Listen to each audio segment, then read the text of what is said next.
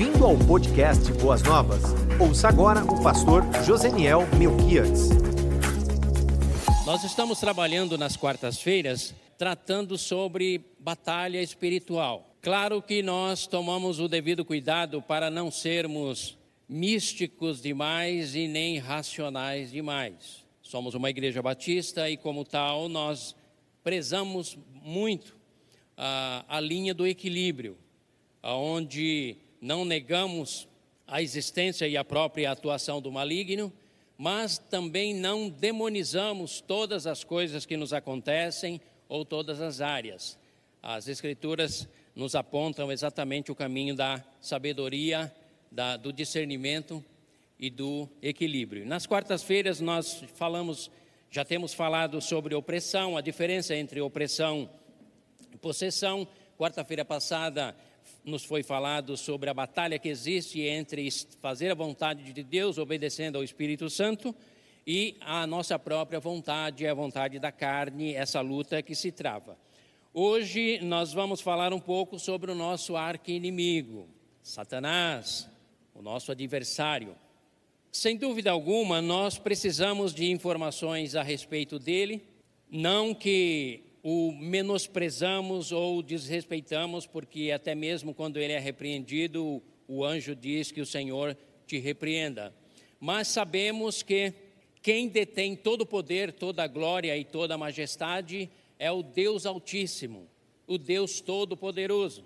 E as estratégias do maligno, assim como o seu objetivo maior, sempre está apontado no sentido de roubar ou usurpar a glória que é pertencente ou pertence exclusivamente ao Deus, ao Deus Altíssimo. Sabemos também que a atuação dele ao longo da história sempre foi real, sempre foi presente. Sabemos que ele tem os seus soldados, as suas potestades que comandam eh, nas regiões celestes, travas, travam-se grandes batalhas, embora nós não vemos, mas há uma realidade eh, nesse sentido, é uma realidade nesse sentido, porque é ali que se trava as grandes batalhas espirituais. Por conta disso, é, é necessário que nós venhamos adquirir através da Escritura conhecimento bíblico que vão nos dar o devido discernimento para sabermos lidar com questões espirituais ou discernir a atuação do maligno, atuação da minha própria natureza humana, atuação do mundo em que vivemos e a sua cultura, e assim nós vamos desenvolvendo uma vida, como temos dito nos domingos pela manhã, vivida com sabedoria e beleza e graça. Não podemos correr o risco de ser como os filhos de Seva, capítulo 19 de Atos. Por que eu estou citando os filhos de Seva? Porque Seva era o sumo sacerdote ali em Éfeso e os seus sete filhos faziam exorcismo, tentavam lidar com as questões espirituais, com os demônios, só que eles usavam ah, os instrumentos e as ferramentas e o conhecimento inadequado, e isso lhes trouxe grande prejuízo, porque ao tentar repreender numa casa alguém possesso, eles declararam: Em nome de Jesus a quem Paulo prega, eu te ordeno, saia. E a falta do conhecimento adequado, correto àqueles homens, lhe custou uma piaba. Sabe o que é uma piaba? Uma sova, uma surra, tão grande que eles fugiram daquelas, daquela casa nus e feridos. E se tornou notório por toda aquela região esse acontecimento. Portanto, para que eu e você não venhamos a sofrer é, surras do maligno, ataques dele que venham nos causar prejuízos e danos, se faz necessário nós considerarmos é, biblicamente a respeito da realidade do mundo espiritual e da ação do maligno.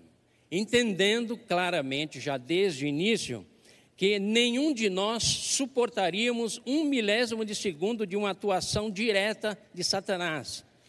Na verdade, as tentações, os ataques que sofremos são feitos por potestades, por demônios, por entidades, quando eles tentam causar algum tipo de opressão ou mesmo quando eles dominam pessoas incautas e que estão sujeitas a ele.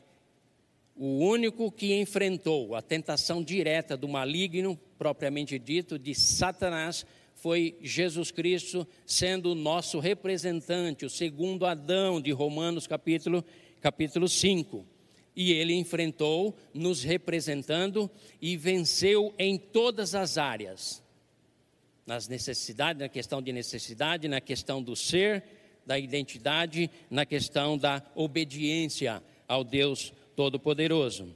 Então, queridos irmãos, amigos, vocês que nos acompanham, irmãs, igreja querida, nós vamos trabalhar. Eu quero utilizar um texto que aparentemente está meio fora de contexto, talvez você diga. É lá em Timóteo, 2 Timóteo, começando no capítulo 2, no versículo 22, entrando pelo capítulo 3 até o versículo 9.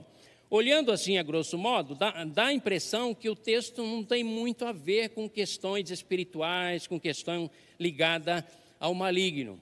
Mas logo nós vamos entender que tem tudo a ver, porque é a matéria-prima que mais o agrada, ou que ele mais utiliza para trazer desconforto, morte, destruição e atropelos na vida, tanto dos filhos de Deus quanto daqueles que nenhum temor há com Deus. Então eu quero ler para vocês, começando no capítulo 2, 2 Timóteo 22, indo até o capítulo 3, do 1 ao 9. Vamos lá. Paulo escrevendo aos Timóteos, ele diz assim: Fuja dos desejos malignos da juventude e siga a justiça, a fé, o amor e a paz, juntamente com os que de coração puro invocam o Senhor. Evite Evite, Timóteo, as controvérsias tolas e fúteis, pois você, você sabe que acabam em brigas. Ao servo do Senhor não convém brigar, mas sim ser amável para com todos, apto para ensinar, paciente. Deve corrigir com mansidão os que lhe opõem, na esperança de que Deus lhes conceda o arrependimento, levando-os ao conhecimento da verdade, para que assim voltem à sobriedade e escapem da armadilha do diabo que os aprisionou para fazerem a sua vontade. Saiba disto, porém, que nos últimos dias, Timóteo, é sequência ao raciocínio, sobrevi sobrevirão tempos de terríveis, tempos difíceis. Os homens, a sociedade, o ser humano de um modo geral, se tornarão egoístas, avarentos, presunçosos, arrogantes, blasfemos, desobedientes aos pais, ingratos, ímpios, sem amor pela família, irreconciliáveis, caluniadores, sem domínio próprio, cruéis, inimigos do bem, traidores, precipitados, soberbos, mais amantes dos prazeres do que amigos de Deus, tendo aparência de piedade, mas negando seu poder. Afaste-se também destes, Timóteo são estes os que se introduzem pelas casas e conquistam mulherzinhas sobrecarregadas de pecados, as quais se deixam levar por toda espécie de desejos. Elas estão sempre aprendendo, mas não conseguem nunca chegar ao conhecimento da verdade, como Janes e Jambres, dois mágicos lá do Egito que se opuseram a Moisés. Estes também resistem à verdade.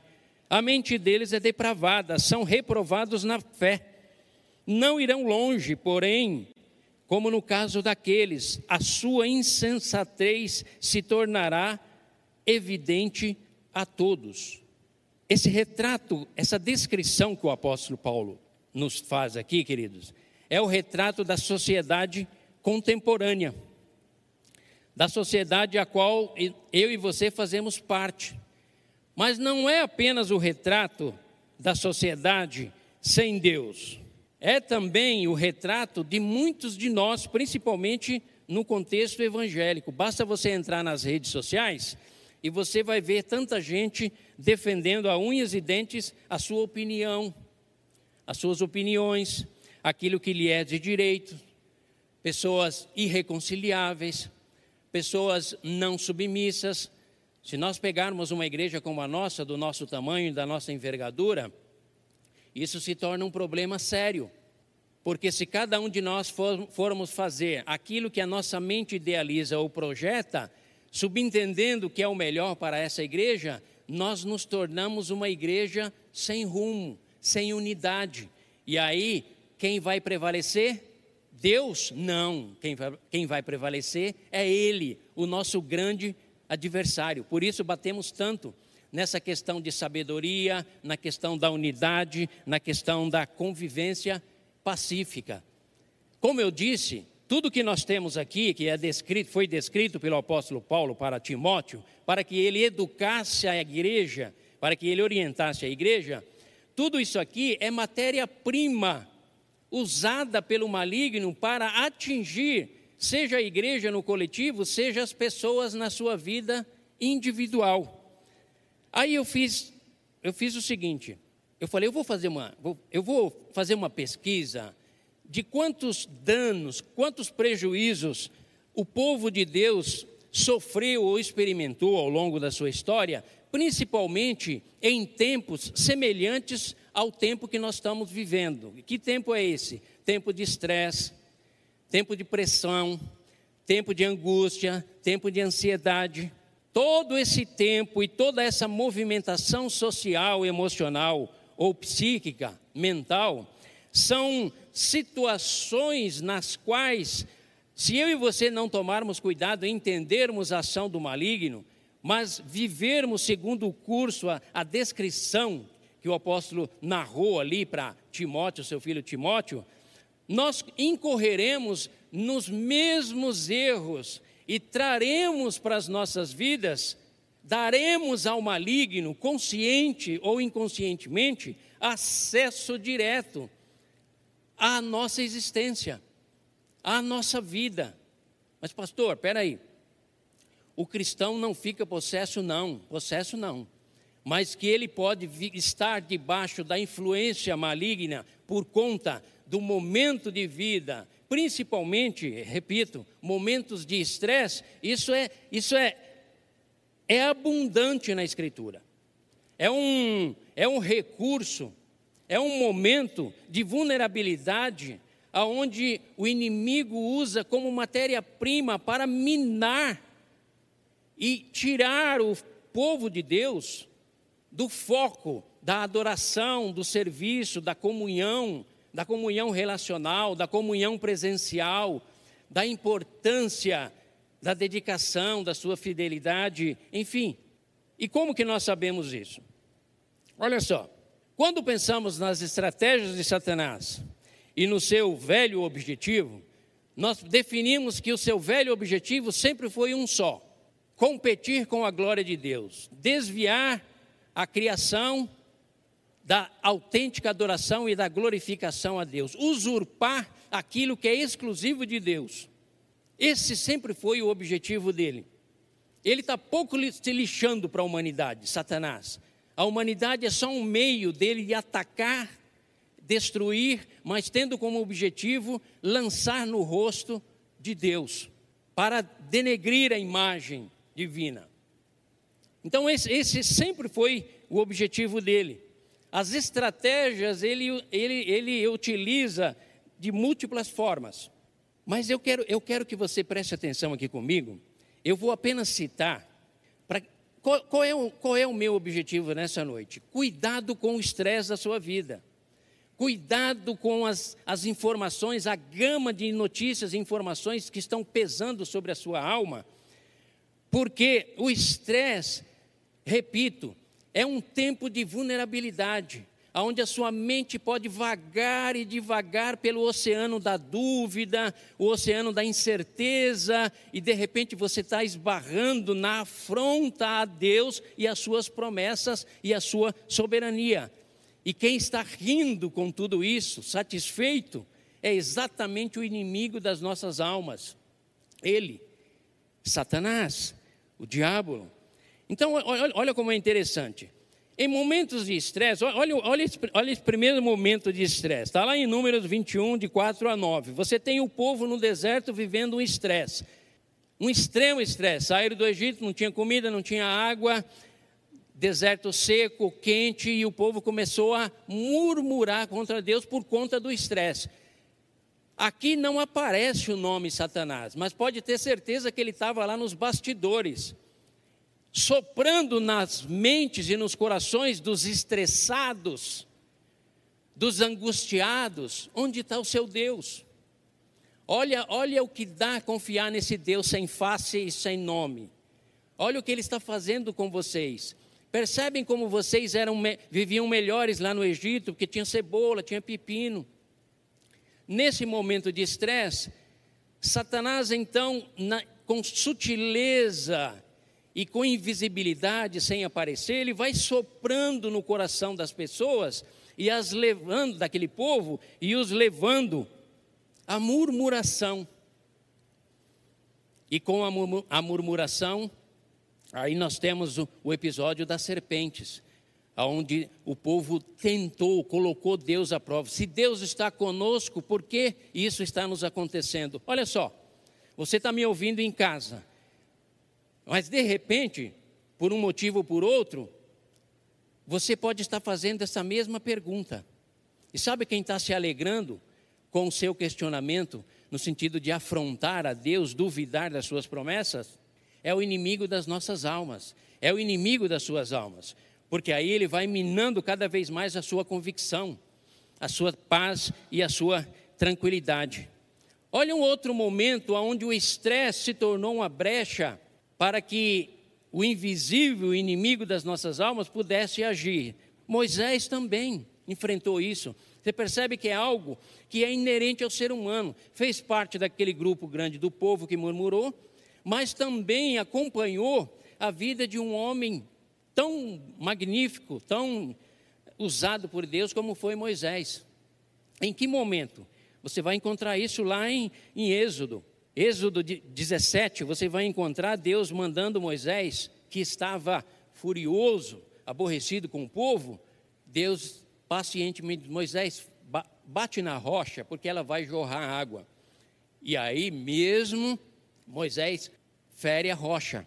Só que num segundo momento, você vai lá para Êxodo, eh, você vai para Números 20, de 1 a 13, no segundo momento, Moisés também estava estressado, porque a murmuração do povo, o estresse do povo pesou contra ele. Quem estava lá na retaguarda, quem estava ali para aproveitar esse momento de estresse e causar danos espirituais na vida do povo? Ele, ele, o inimigo das nossas almas. E aí leva o povo novamente a murmurar tão tremendamente que Deus vira para Moisés e fala: Tá bom, Moisés, eu, eu vou levar você até aquela rocha e você vai falar aquela rocha e ela vai jorrar água. Só que Moisés estava tão estressado por conta do estresse do povo e o inimigo aproveitando toda essa situação de conflito, instabilidade emocional, levou Moisés a ter uma desatenção quanto ao que Deus havia orientado nos seus detalhes. Ah, queridos, quantas vezes nós pecamos contra Deus porque não olhamos os detalhes daquilo que a Escritura nos diz, daquilo que é voz de Deus. E Moisés, por não dar essa devida atenção, ele bate, fere a rocha duas vezes. E Deus reprovou totalmente a atitude de Moisés a ponto de impedi-lo de entrar na terra prometida, mesmo que com lágrimas ele tenha pedido. Quem estava por trás? A reprovação de Deus Sim, foi o efeito final, o resultado final. Mas quem estava por trás, usando o estresse, aquele momento de instabilidade emocional, para causar todos esses prejuízos? Pode ter certeza, queridos, querida igreja, que lá estava o inimigo das nossas almas. Então, ele sempre está presente em meio a essas situações. Por que, que eu estou dizendo isso nessa noite? Porque nós já estamos vivendo um ano de estresse. E pelo jeito vamos viver mais um ano de estresse. Se eu e você não cobrirmos a nossa retaguarda, buscando a paz interior e um bom relacionamento com Deus, e uma dependência dele, o estresse, o desconforto emocional, a incerteza, a inquietação, que é o ingrediente predileto dele, do maligno, ele pode cirandar com a sua vida. E ele pode abalar a sua vida e de repente comprometer o seu futuro e até mesmo a sua descendência. Então ele, ele está presente nesses momentos de estresse. Vamos lá para Ló, Ló e Abraão. Um momento de estresse, não dá para conviver junto. Ô, ô, ô, Abraão, O Abraão, não dá mais, temos que separar. E aí o que nós temos? Um homem prudente, cauteloso, chamado Abraão, que vira para o seu sobrinho Ló e diz: Tudo bem, pode escolher. Se tu fores para a direita, eu irei para a esquerda. Se tu fores para a esquerda, eu irei para a direita. E o que nós temos nesse momento de estresse?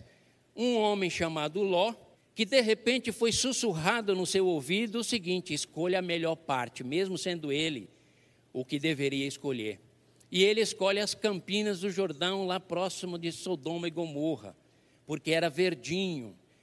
E, que, e qual foi o resultado dessa escolha feita no momento de estresse sobre a influência de uma ação maligna, embora ele seja nos bastidores, porque é sempre assim: você não o vê, nós não o vemos. Mas é por isso que nós precisamos do discernimento espiritual, para entendermos como, quando uma decisão deve ser tomada corretamente ou quando ela não deve ser tomada decisão nenhuma, quando eu devo ficar parado. Aí nós precisamos da doce presença do Espírito Santo de Deus. Então, momentos de estresse, você vai lá para Saul, vamos para Saul. Duas vezes, logo depois de ser rei, ele, ao invés de esperar Samuel, isso está lá em 1 Samuel, capítulo 13 e capítulo 15.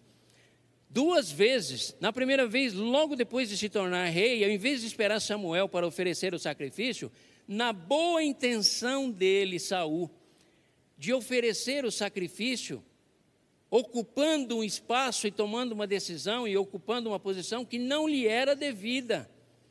Sabe o que é chamado de boas intenções? Só que de boas intenções, o diabo enche o céu, enche o inferno. De boas intenções, ele esvazia o céu e enche mais o, o inferno. Saul tinha, teve boas intenções, mas as suas intenções eram malignas. Amados, nós como igreja do século 21, para entendermos essa dinâmica de estratégias, essas múltiplas estratégias que o inimigo usa para nos atacar, nós precisamos mais do que nunca de discernimento espiritual. Não é discernimento para estar tá enxergando é, o futuro, fazendo profetada, mas discernimento espiritual para entendermos qual é a vontade de Deus. No segundo momento, ele Saul, o rei, mata os amalequitas e a ordem foi dada para que destruísse tudo, animais, carros e despojos e ele, na boa intenção, pelo jeito Saul era um homem de boas intenções, como os muitos de nós hoje, que às vezes criamos desunião dentro da igreja, imaginando que estamos construindo uma unidade, sendo útil. Sabe qual a, a melhor maneira de se viver dentro de uma igreja, queridos? E construir para a unidade, para a glorificação do nome de Jesus Cristo, é através do silêncio e da servidão não é, não é através das boas intenções.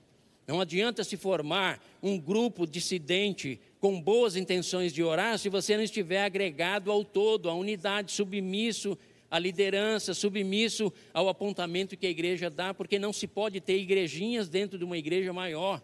Isso são boas intenções, mas assim como a de Saul, reprovado por Deus. E então ele pega aqueles bois e vão sacrificar aqueles animais para oferecer sacrifício. E Samuel chega ali e diz: Saul, você cometeu uma loucura. E ele responde: Sabe o que foi? Os soldados me pressionaram. Eu estava sob pressão, eu estava sob estresse, e eu achei melhor fazer assim. Não, Saul, não é assim que funciona a nossa relação com Deus. Quem está prevalecendo nessa tua atitude, Saul, Samuel não disse isso, mas fica nas entrelinhas, é o nosso adversário. Hoje nós sabemos, Satanás, porque ele é o pai da mentira e do engano. Ele é aquele que faz a mentira parecer verdade e a verdade parecer mentira, ele inverte os valores. Então, Samuel repreende totalmente e Deus mesmo repreende a ponto de dizer: acabou Saul acabou. E ele, queridos, com lágrimas buscou arrependimento. Mas deixa eu dizer uma coisa para os irmãos: parece algo duro, em pleno século 21, nós dizermos isso. Mas Deus é aquele que, quando decreta, já foi, acabou. quando o cálice dele transborda, começa com a justiça, juízo e justiça, depois vem a sua ira, extrapolou isso, vem a sua cólera e a sua reprovação. Cabe a mim e a você entender que nós precisamos, principalmente em momentos, situações de vida, de estresse extremos, corrermos para o guarda-chuva da dependência e da confiança e da proteção total de Deus. Livrai-nos do mal, Senhor, porque teu é o reino e a glória, é a oração do Pai Nosso. Mas nós às vezes lidamos com o mal e com o maligno como se ele tivesse aquele chifre, aquele tridente vermelho. Amados, ele é muito mais sutil do que eu e você podemos imaginar. Por isso nós precisamos ter esse entendimento de que não é de boas intenções que se agrada a Deus. E é interessante que Samuel vira para Saul e fala: Saul, sabe de uma coisa? Você precisa aprender que a obediência é melhor do que o sacrificar. Obedecer a Deus aquilo que Ele manda na Sua palavra é melhor do que você querer fazer coisas. É por isso que na igreja de Cristo Jesus, até os dias de hoje, ninguém é definido pelo que faz, pelo que cursa. Você é definido pelo que você é. Eu sou definido pelo que eu sou. Um adorador, uma adoradora, alguém submisso ao Pai, alguém que não dá brecha para um maligno, alguém que não vive por boas intenções, mas vive por obediência e submissão à direção que o Espírito Santo do Pai dá ao seu povo ou à sua igreja. Olha uma situação que eu falei, puxa vida, isso é, é, muito, é muito interessante isso. Você vai lá, nós vamos lá para 1 Crônicas 21, de 1 a 7, você vai encontrar uma ação humana, mas que foi rotulada que a motivação foi maligna diz que Satanás excitou o coração do rei Davi para que ele fizesse um censo, para que ele contasse os seus soldados. Qual o problema de ser alguém estratégico organizado? Qual o problema? Qual a falha, qual o erro, o equívoco em você ter foco, em você ter objetivo, em você ter um planejamento? O problema é que se tudo isso for fruto da malignidade no teu coração para te levar à soberba, à autossuficiência, ao autogerenciamento, à autocapacidade, porque o coração do homem planeja, mas a última palavra vem de quem? Do Senhor. É Ele quem dá a última palavra. Mas, percebendo aquele momento de estresse, de batalhas e mais batalhas, Satanás sussurra no coração de Davi: Davi, você vai se sentir, rei, muito mais seguro se você tiver uma estratégia de saber exatamente a quantidade de soldados que você tem, porque aí você pode distribuir nas batalhas os cavaleiros, os arqueiros, e isso vai ser muito bom. Mas não era a vontade do pai. É tanto que Joabe, o seu general, diz: Espera aí, isso, isso não está me cheirando bem. Mas Davi não ouviu ele e fez toda a contagem.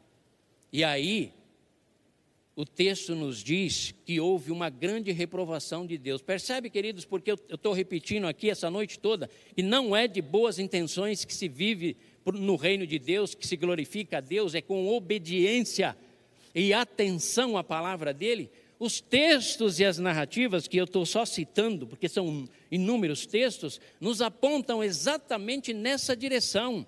Cuidado com o maligno, porque ele gosta de gente que tem boas intenções, ele não gosta de gente obediente e submissa.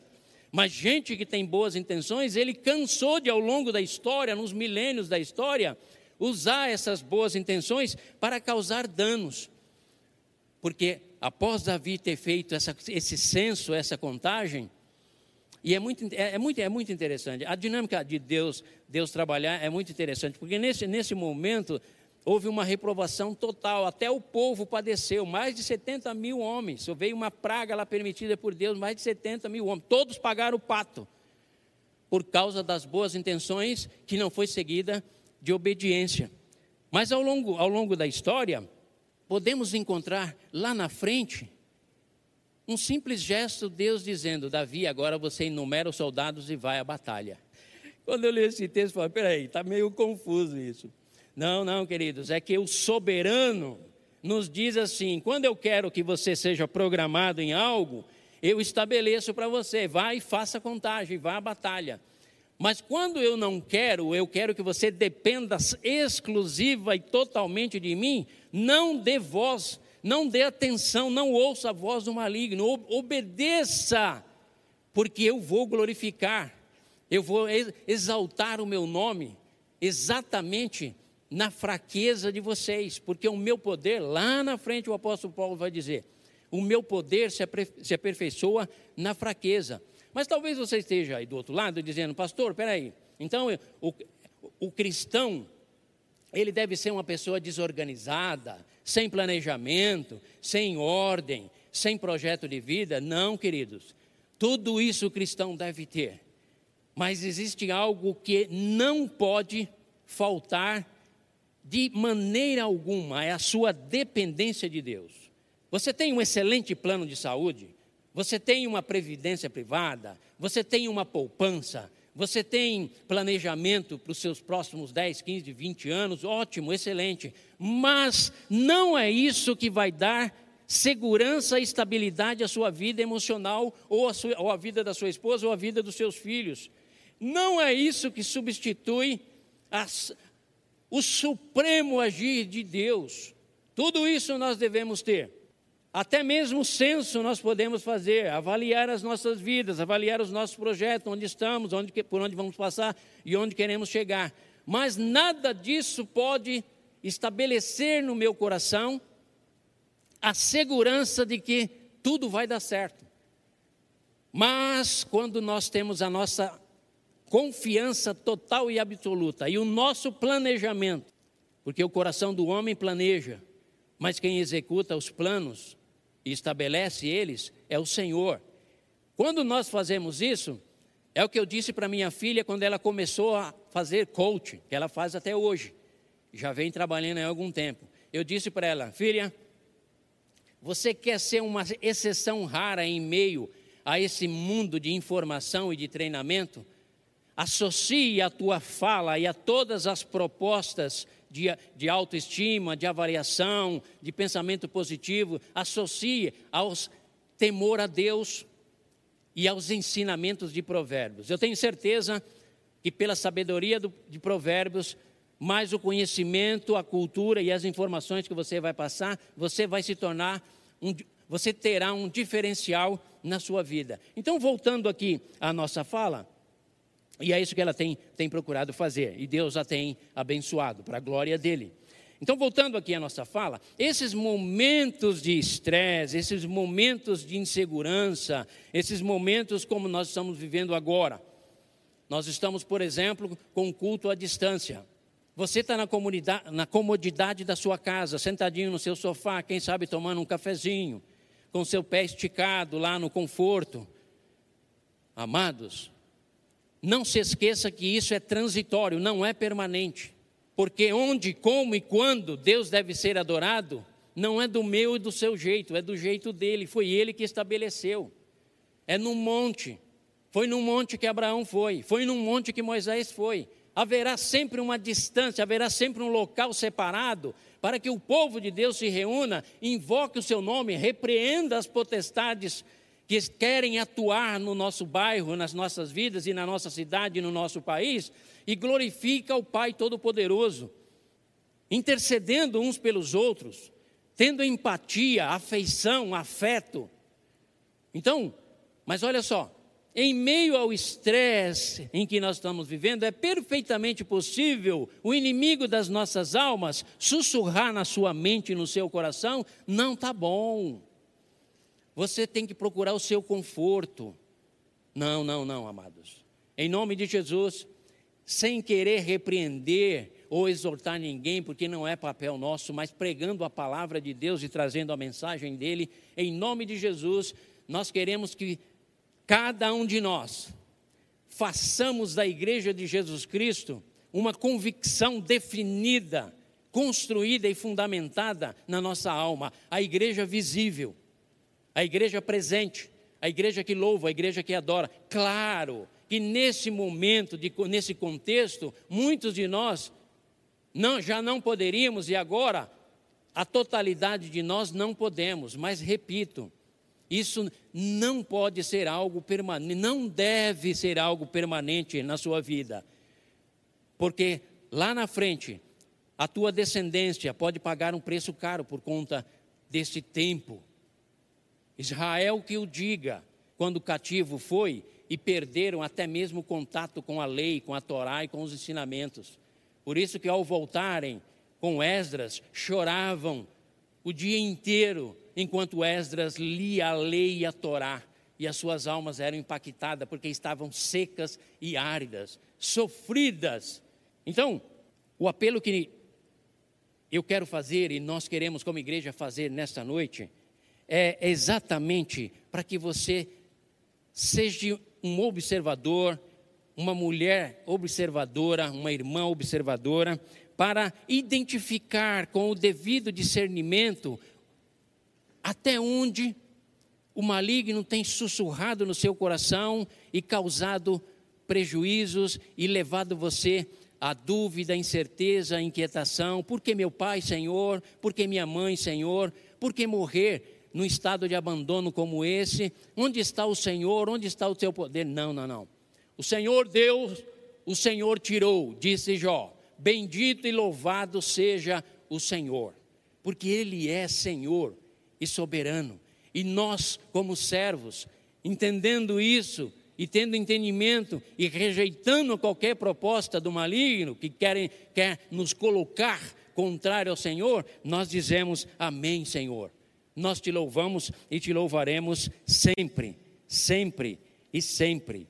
O texto que eu usei, queridos, aqui, que eu li de Timóteo, ele tem tudo a ver com, com o nosso argumento, com a nossa argumentação, porque nós, eu e você, estamos inseridos nesta sociedade, aonde muitas vezes pensamos na fé, por exemplo, que nos dê prazer, trocamos de ministério quando não, não nos agrada alguma coisa, somos mais amigos dos prazeres do que amigos de Deus.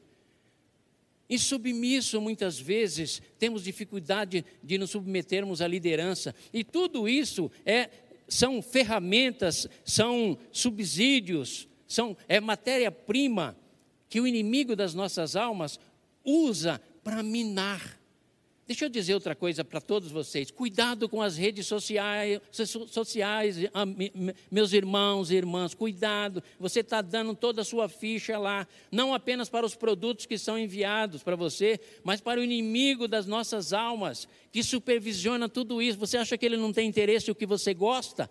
O que lhe causa tristeza? O que agrada a você? A cor? Os lugares? Claro que tem.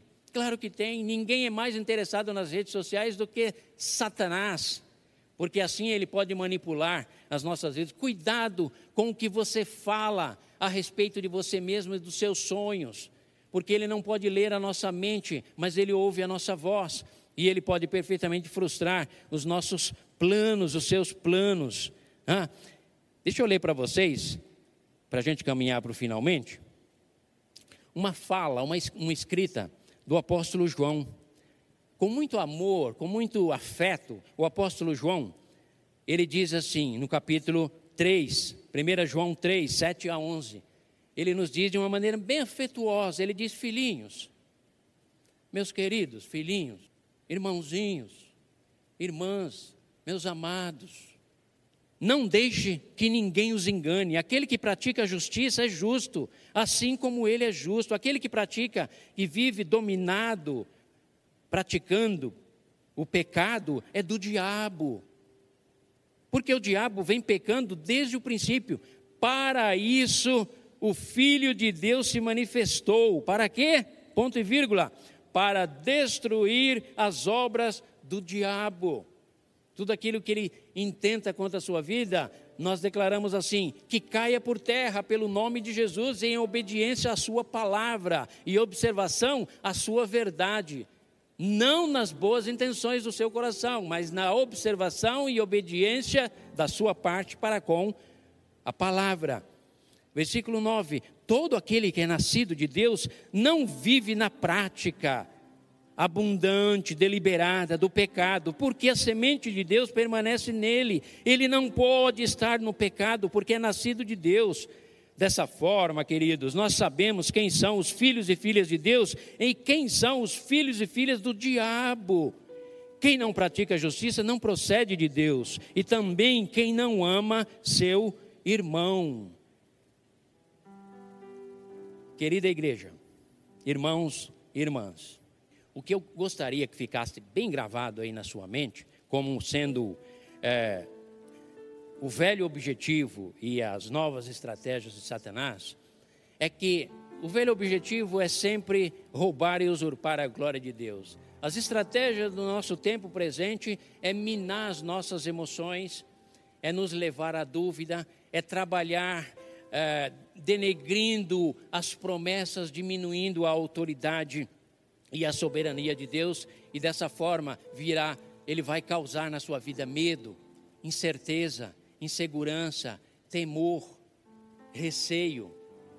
E é claro, tudo isso vai trazer grandes prejuízos para as suas vidas. Então, o que nós queremos é que você entenda que, em meio a essas circunstâncias de pressão, adversidade e estresse, você deve ser mais cauteloso. Você deve ser mais ter mais discernimento. Você deve prestar atenção mais no, naquilo que você ocupa sua mente, naquilo que você ocupa o seu coração. E acima de tudo, abrir o seu coração para o Pai, em toda e qualquer circunstância, porque Ele está sempre pronto a nos acolher. Mas eu quero apontar, para finalizar tudo isso, alguém que pode te socorrer integralmente. O seu nome é o sumo sacerdote Jesus Cristo. Porque ele experimentou a tentação lá em Mateus 4. Ele triunfou sobre a tentação na sua mais extrema é, gravidade, intensidade, porque ele foi tentado diretamente por Satanás. Mas ele venceu. Venceu para que a vitória deles fosse chegasse até nós. Para que em ele sendo vencedor, a vitória dele se tornasse minha e sua vitória. Portanto, mesmo em meio a todo esse estresse, assim como Jesus, depois de 40 dias sem comer, o que, que você acha que ele estava? Esfameado, é, é assim que no grego está escrito, com muita fome, mas venceu ali a tentação da comida. Venceu todas aquelas etapas e triunfou, e ascendeu aos céus. E diz nos Hebreus que ele está à direita do Pai, fazendo sabe o que? Olhando para mim para você e dizendo: Ei, Pare de viver segundo as suas boas intenções e confie plenamente em mim, porque eu que vou fazer vocês prevalecerem. Eu vou fazer vocês, eu vou estar com vocês e vou capacitar todos vocês a suplantarem esse tempo de estresse, a vencerem mais um ano 2021, quem sabe quais os limites dele, de incerteza, mas vocês vão sobreviver e terão estabilidade nas suas mentes e nos seus corações e voltarão ao meu templo, e me adorarão e glorificarão o meu nome, e proclamarão em alto e bom som: só o Senhor é Deus, e nós te amamos, Senhor Deus. Aconteça o que acontecer, aqui nos reuniremos, aqui cantaremos louvores, aqui ergueremos um altar de adoração ao teu nome, porque o Senhor é soberano sobre nós e nós confiamos plenamente em ti. Portanto, que o meu e o teu coração e a minha e a tua mente, entendendo as astúcias do maligno, mas se submetendo à soberana vontade do Pai, possamos triunfar dia a dia, todos os dias, todas as semanas, todos os meses durante o ano de 2021 e triunfante sairemos do outro lado, dizendo: só o Senhor é Deus, só o Senhor é Deus e não adoraremos a nenhum outro Deus, nem ouviremos nenhuma outra voz, além da voz do nosso soberano Deus Todo-Poderoso. Vamos orar, querido, para nós encerrarmos. Senhor Deus, o inimigo das nossas almas está sempre ao nosso derredor, à nossa volta, tentando nos tragar. Mas nesta noite nós queremos declarar na autoridade do nome de Jesus que ele caia por terra, porque ele já está derrotado. Ele não gosta quando nós declaramos que ele está derrotado, mas nós declaramos em alto e bom som: Satanás, potestades e demônios, vocês já estão derrotados e os portais do inferno já estão preparados para recebê-los, porque assim declarou o Deus Todo-Poderoso. E sobre as nossas vidas, nenhum poder, autoridade ou influência tu terás, porque aquele que habita em nós é mais poderoso do que aquele que age no mundo. Por isso nós glorificamos o nosso Deus Pai, glorificamos ao seu Filho Jesus Cristo e glorificamos ao Espírito Santo de Deus, ao Deus triuno que nos resgatou e nos deu uma eterna salvação, consolação e a certeza do pertencimento ao Deus Todo-Poderoso. Louvado seja o nosso Deus e que a sua bondade e a sua graça seja ministrada, derramada sobre a vida do nosso povo irmãos e irmãs que nos ouviram nesta noite. Oramos assim em nome de Jesus. Amém e amém. Você ouviu o podcast Boas Novas? Que Deus te abençoe e nunca se esqueça que, em Boas Novas, a gente sempre se encontra.